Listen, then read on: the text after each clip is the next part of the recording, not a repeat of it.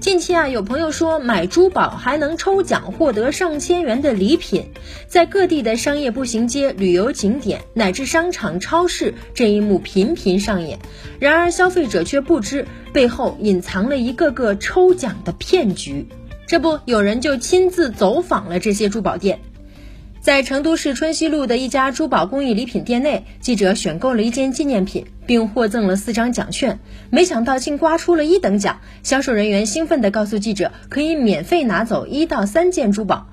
然而，当记者挑选了一件标价为五千八百三十元的金和田玉挂件后，销售人员却突然改口，要记者承担百分之十八的鉴定费。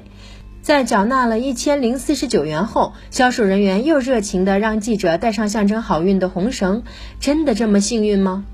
一位特产店的老销售道出了玄机。其实店内每天都会处心积虑地安排几十个顾客抽到一等奖，为骗取顾客的信任，销售人员的临场表演十分到位。更让人大跌眼镜的是，抽奖柜台标价几千到上万元的玉石饰品，在珠宝城的批发价竟然只有几十元到一百元，而那根象征好运的红绳，也是销售人员用来标记被骗顾客的暗号，告诉同行别再下手，避免穿帮。销售人员说，在这些被骗顾客的身上。一天就能挣三万元，所以我们在逛这些店的时候，千万不要被幸运冲昏了头脑，以为今天天上掉馅儿饼了，很可能我们是踩中陷阱了，